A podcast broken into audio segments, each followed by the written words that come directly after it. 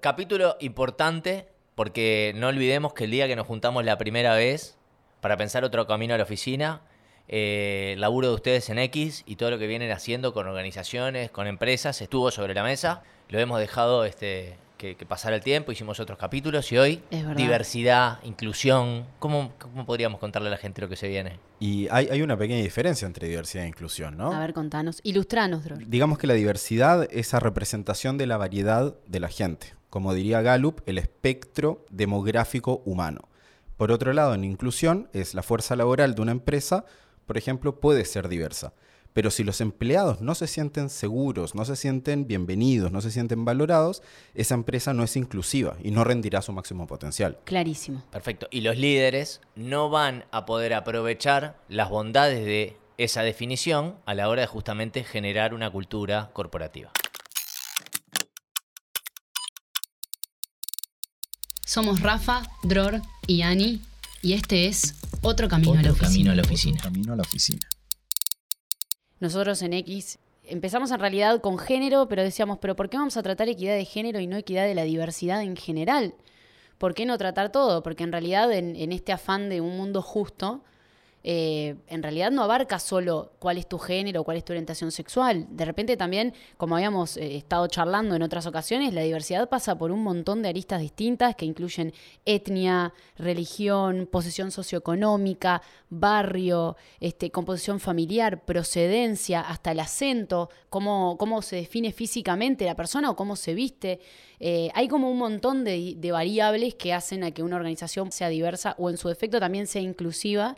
Y ahí viene un poco lo que trabajamos este, en X, ¿no? Y que bueno, por eso fue que con Rafa nos juntamos para, para empezar a trabajar sobre qué son las organizaciones que son saludables y cómo la diversidad y la inclusión afectan y son una arista fundamental para la salud de una organización. Y también por eso fue más difícil que otras veces manejar la preproducción de este capítulo, porque claramente cuando estamos hablando de estos temas, sabemos que atrás hay mucha seriedad hay mucha gente que la pasa mal por estos temas. Mucha emoción. Hay mucha, eh, o sea, realmente tienen una carga emotiva los temas vinculados a la diversidad y la inclusión, que nosotros sin querer faltarle el respeto al tema, al contrario, lo traemos, lo rescatamos y, lo manejamos con esa eh, postura personal que nos va a acompañar hoy en el capítulo, porque cada uno de nosotros, además de la opinión global del programa, tiene su propia vida, las cosas que habrá hecho en favor o en contra de actitudes de diversidad o inclusión. Y bueno, contra eso también, este, o, a favor de eso, uno también quiere como sincerarse con, con el que nos está escuchando. Y son esas pequeñas acciones las que finalmente conforman como esta idea de empresa inclusiva, diversa, etcétera. Y me, me, da para preguntar, qué sé yo, por ejemplo, ¿por qué es importante incorporar a nivel corporativo estas iniciativas, estas prácticas, ¿no? que son pequeñas acciones para que la gente se sienta un poco más a gusto y que justamente que no lo hagan con una idea de vamos a, que nos vean como una empresa inclusiva, sino realmente serlo y que sus colaboradores se sientan Y eso lo dejamos para la tertulia.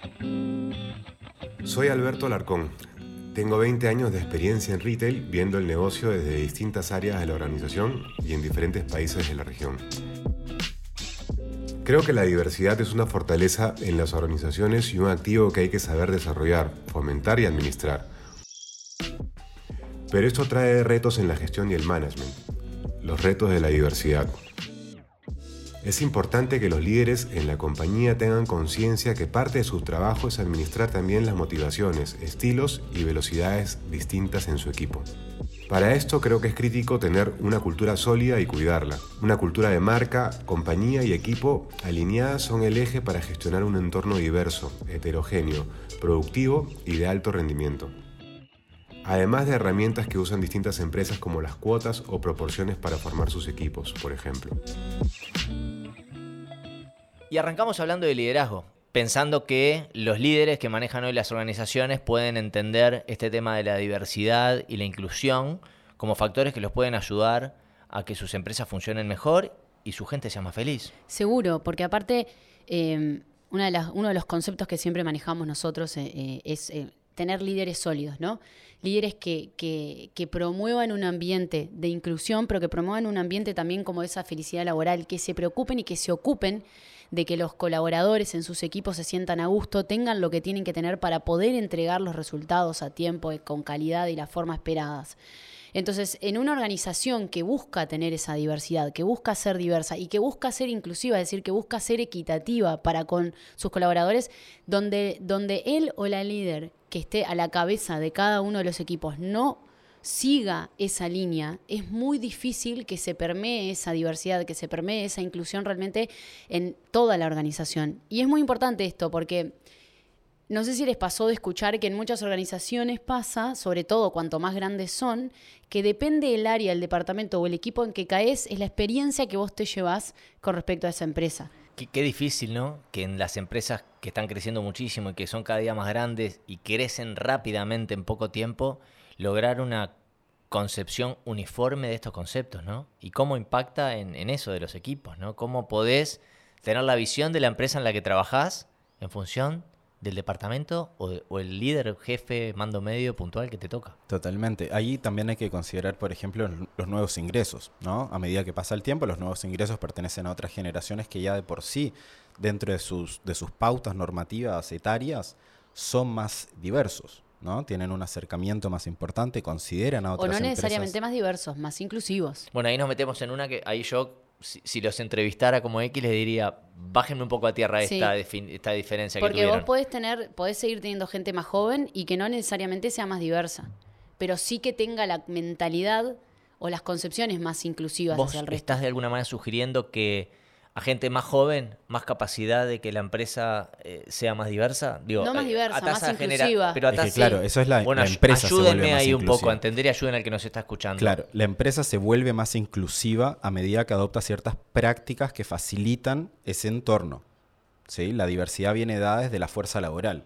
Yo lo que mencionaba antes es que son las nuevas generaciones que tienen una perspectiva quizás más diversa o más inclusiva y cuando ingresan a la empresa se va conformando como una fuerza laboral. La empresa va a tender a ser eh, más inclusiva a medida que su porcentaje de millennials o centennials quizás aumente. A eso me refería. Por eso, para mí no era específicamente que sea más diversa, porque puede no serlo simplemente en edad, pero sí que tiene una cabeza y una política más inclusiva, porque se supone que las nuevas generaciones son cada vez más inclusivas porque están creciendo en un contexto más Y inclusivo. se supone que los más veteranos tienen una cuestión un poco más dura y más Por eso. acartonada en la concepción. Está un poco para ordenar y, y para ir también yo aprendiendo junto con los que nos escuchan, ¿verdad?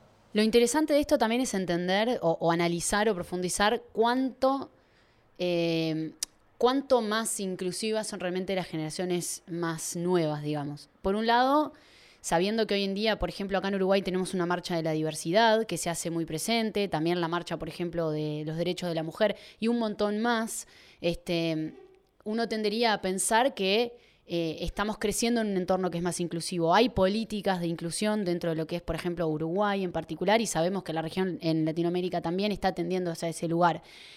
Eso igual no quita que sigue habiendo mucha discriminación en muchos sectores. Hablemos de sesgos. No quisiera caer en, el castigo para el que tiene por, un- por la generación de la que viene. Sí, no está bien. Nosotros todos naturalizamos un montón de cosas con las que hemos crecido y es el patrón que vimos y está en nosotros también ponernos a cuestionar nuestras bases para entender hasta dónde está bien, hasta nuestra forma de hablar. En nuestra forma de hablar estamos siempre, eh, por lo menos hablo de acá de Uruguay, pero sé que es algo que sucede también en distintas partes del mundo.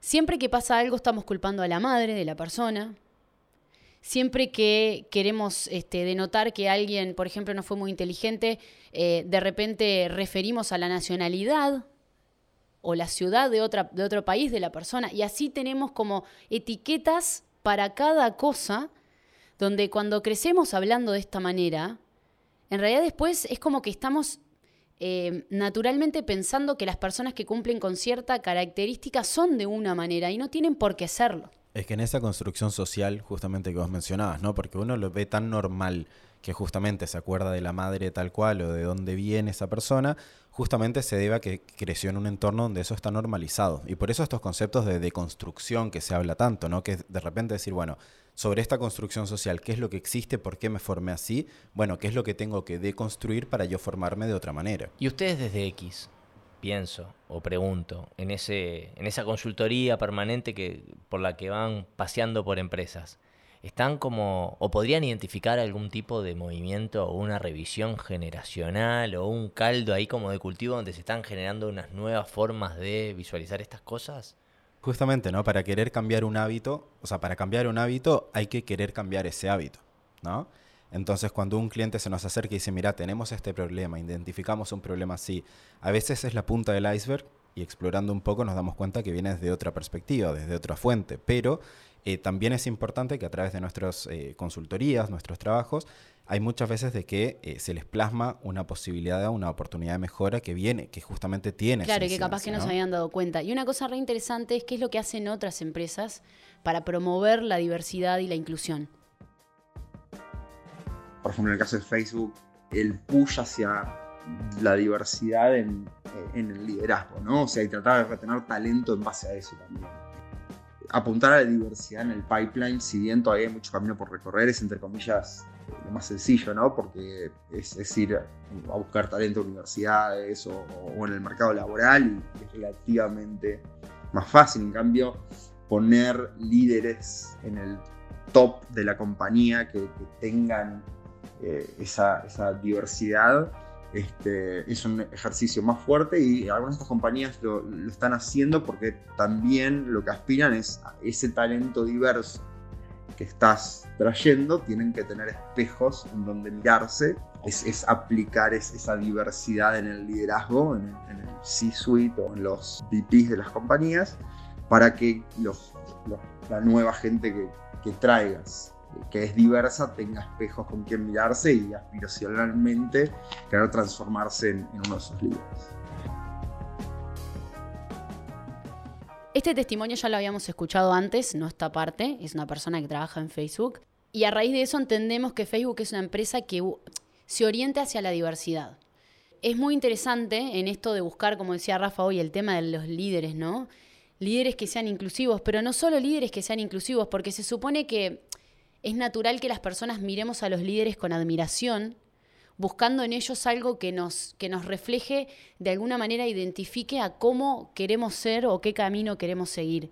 Y qué mejor que tener personas que representen también lo que somos hasta desde un punto de vista estético, visual, de afinidad religiosa, de afinidad sexual, es decir, de las distintas eh, variables por las cuales nosotros podemos identificarlos y no solo por el rol que ocupa. Totalmente, en eso de los modelos que vos decís, eh, pasa justamente de que esos líderes se van conformando y esas empresas se van conformando de tal manera eh, de tanto de lo, de lo que quieren los ingresos, los colaboradores, y de lo que ellos quieren lograr como empresa, y encontrar ese punto de equilibrio donde ellos promuevan y digan, bueno, nosotros somos inclusivos. Y ahí viene la introspección que mencionabas hace un rato. ¿Qué hacemos para ser inclusivos? Y por otro lado, si es solamente un tema de mostrarnos como inclusivos o realmente generarlo porque vemos que dentro de esto hay un beneficio para la empresa, para las personas, para los clientes, para la sociedad. Está buenísimo eso que decís porque en realidad nosotros, por ejemplo, a raíz de este testimonio no podemos afirmar que Facebook es una empresa inclusiva, pero sí podemos afirmar que apunte hacia la diversidad. Porque con esto de buscar líderes que sean diversos, para identificar luego a la gente que, reporta a esos líderes o que los sigue, por decirlo de una manera, busca esa diversidad también eh, en, todos los colaboradores, con eso de tener a quien, a quien admirar y a quien poder seguir y decir, yo tengo una oportunidad de crecimiento clara porque si ella o él llegaron siendo como yo, yo también puedo.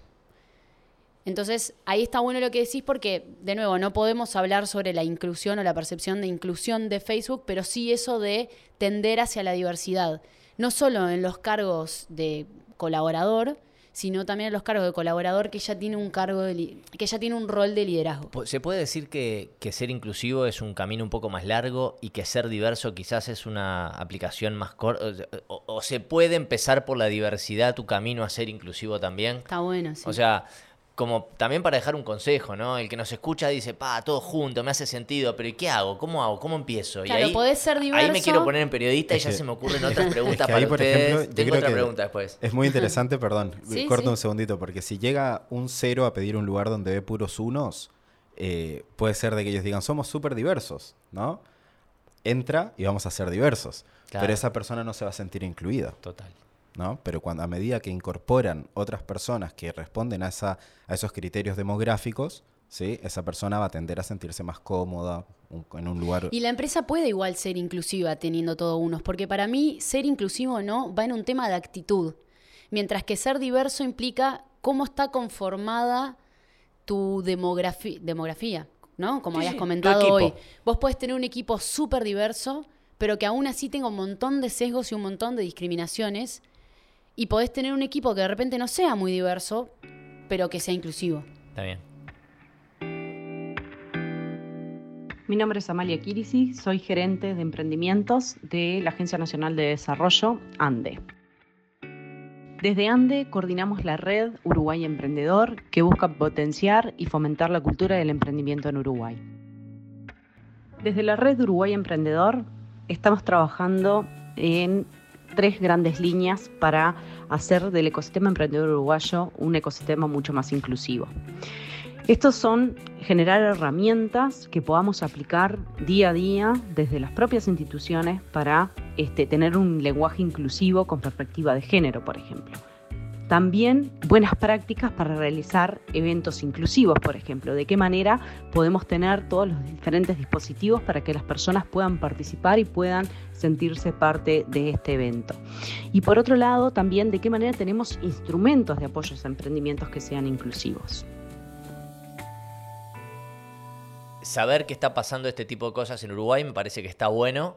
Me parece que está bueno que una organización, una institución como ANDE esté generando este tipo de, de iniciativas que juegan en el, partido que es de todos. Es que claro, una, una agencia como ANDE, por ejemplo, es importante que justamente su foco atienda al, tema de esto de, la inclusión y de la diversidad para fomentar de que existan este tipo de empresas, estos productos, para ayudar a encaminar un poco si cada empresa va, va a contribuir con, con, la sociedad desde su perspectiva, está bueno que existan estas oportunidades justamente para que, para que se mueva un poco la bola y se escuchen las voces que no se están escuchando. No, además es, es, una, es una entidad estatal, entonces también está bueno el mensaje, independientemente después de cómo termine siendo específicamente el, el tema del lenguaje, el tema de los eventos inclusivos, los productos donde generan fondos para, para, para, apoyar emprendimientos inclusivos. Lo importante acá es generar un caldo de cultivo donde todos vayamos para adelante empujando esto que ustedes vienen hace un montón este, trabajando, porque lo gracioso es eso, ¿no? Como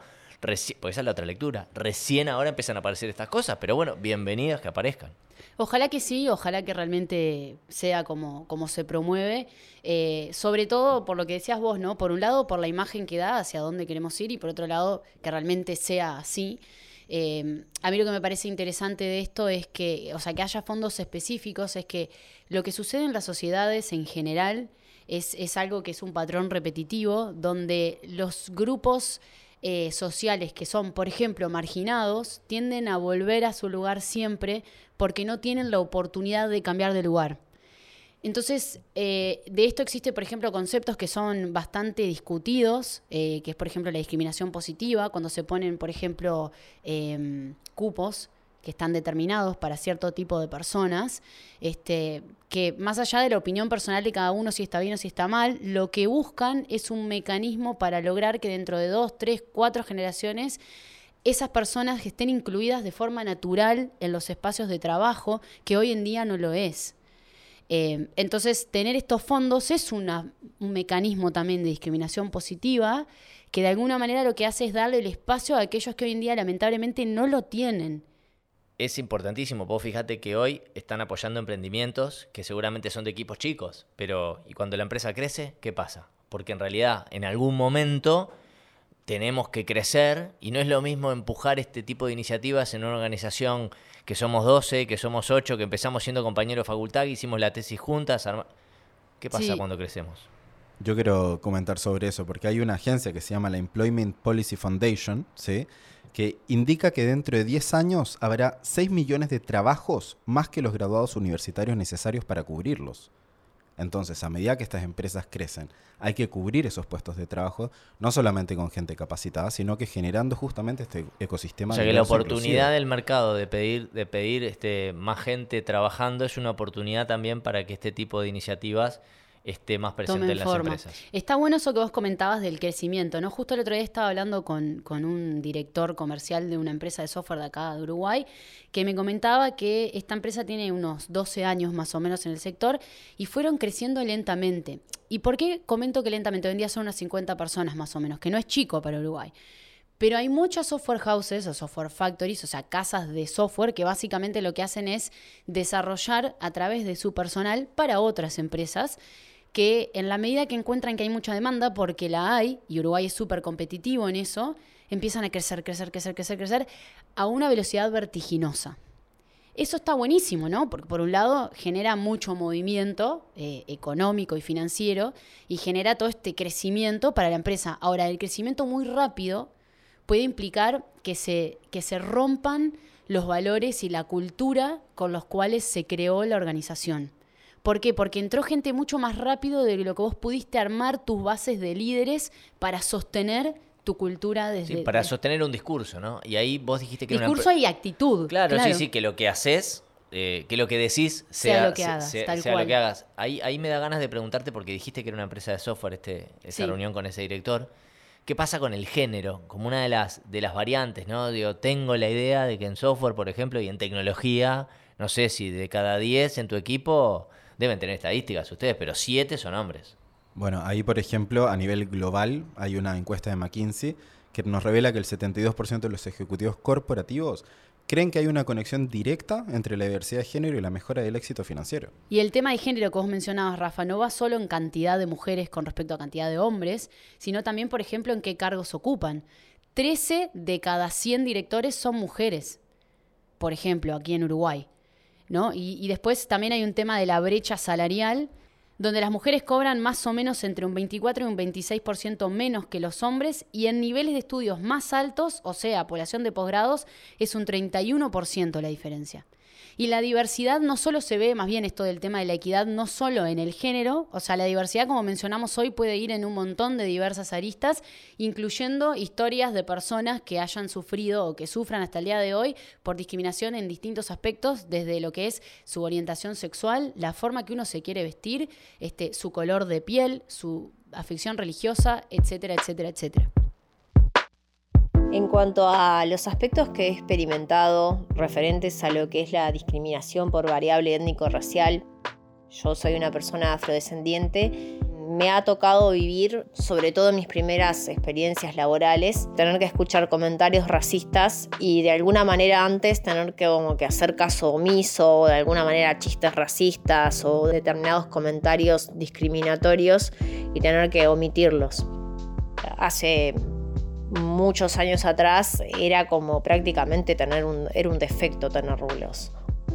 O por lo menos para presentarte en una entrevista laboral, presentarte con los rulos, eh, no era como lo más indicado, ¿no? Eh, por lo menos eh, se sugería el hecho de, bueno, ¿por qué no te haces un y no te haces un laseado, ¿no? Entiendo que ha habido una evolución a nivel social al respecto, ya con un marco institucionalizado que tiene un marco jurídico este marco jurídico, si bien existe, tener que estar explicando por qué este, existe un marco jurídico, ya de por sí me, revictimiza. Bueno, en mi caso, el ser homosexual llegado a ciertos niveles profesionales es ese cuestionamiento de cuando uno cruza el límite de profesionalismo por ser diverso. Que, a ver, eh, desde mi punto de vista es cualquiera claramente eso, pero no quita que son preocupaciones que uno llega a tener muchas veces en el ambiente laboral de, bueno, de tener cuidado de, por parte de que en la empresa no, no te juzguen por eso y por otra también si interactúas con gente de afuera, eh, el tema podría ser de que pierdas, llegues a pe- perder clientes por esa, por esa diversidad, o sea, por mostrarte un poco más como sos. Eh, y ahí está el miedo a veces. No, está, están buenísimos los ejemplos de, los testimonios que nos cuentan, porque hay cosas que uno cuando no está metido en, en- en- en esa realidad diversa quizás ni se le ocurre, ¿no? Como el ejemplo de los rulos, por ejemplo. Eh, ¿cómo, ¿Por qué tiene que dar vergüenza el tipo de pelo que uno tiene y por qué eso tiene que ser un condicionante? Y es mucho más común de lo que uno piensa.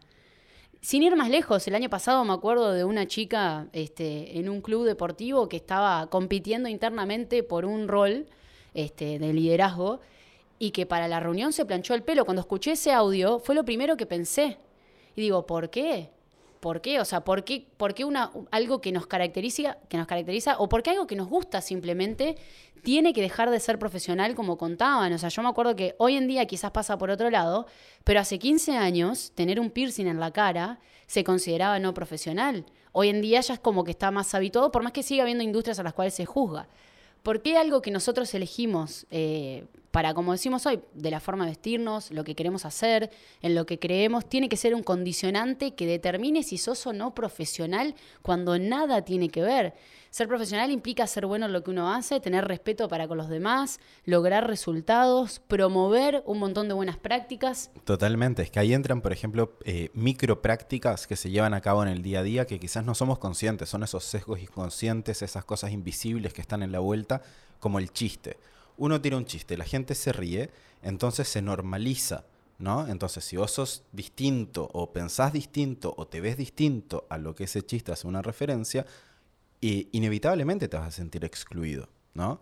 Y si no te ríes, ¿dónde está tu participación en el grupo? Sí, o te toman de amargo y capaz que en realidad ese chiste te podía afectar de alguna manera. Totalmente. les pregunto, ustedes desde X, cuando están trabajando en, modo consultor, ¿tienen algún manual inicial de buenas prácticas, de consejos para aplicar en la cortita? Más allá de que entiendo que esto no es en la cortita y es un tema que hay que estar muy convencido, la empresa, el líder, por lo menos los mandos medios, para empezar a bajar al equipo, pero ¿tienen algo? Mira, eh, en realidad hay, una, hay un tema de identidad de cada empresa, donde es muy importante saber que, cuál es la, de dónde se aqueja, ¿no? Entonces no es que sea un manual porque no podemos repetir la misma receta con todos. Lo que sí hay son buenas prácticas, por ejemplo, antes vos mencionabas el, tema del lenguaje inclusivo. La otra vez charlamos con una persona que nos comentó y nos compartió un documento donde no era como un manual, sino como una receta de cómo podía haber comunicación interna dentro de la empresa eh, libre de género, por ejemplo. Que no, era un tema de estimados, estimadas, estimades, sino que simplemente evitar la posición del, del género para no hablar sobre eso y hablar de una manera más infinitiva. Claro, pero está bien, para que no nos quedemos en el hablar y en el lenguaje, y ahí de vuelta un poco mi, no, poco, está bueno. poco manejo del tema. Hay buenas prácticas que ya están hechas y, un poco nosotros nos basamos en ellas para no reinventar la rueda. Es esto que está comentando Dorora. Hay una chica que trabaja que, que se llama Rocío que tiene equidad y promueve esas buenas prácticas. Nosotros en realidad nos dedicamos mucho más a meternos eh, a entender dónde están las oportunidades de mejora, dónde están los espacios más rojos, un poco menos rojos, o sea, más amarillos y las partes verdes, digamos que es lo que funciona bien, para entender en dónde se puede trabajar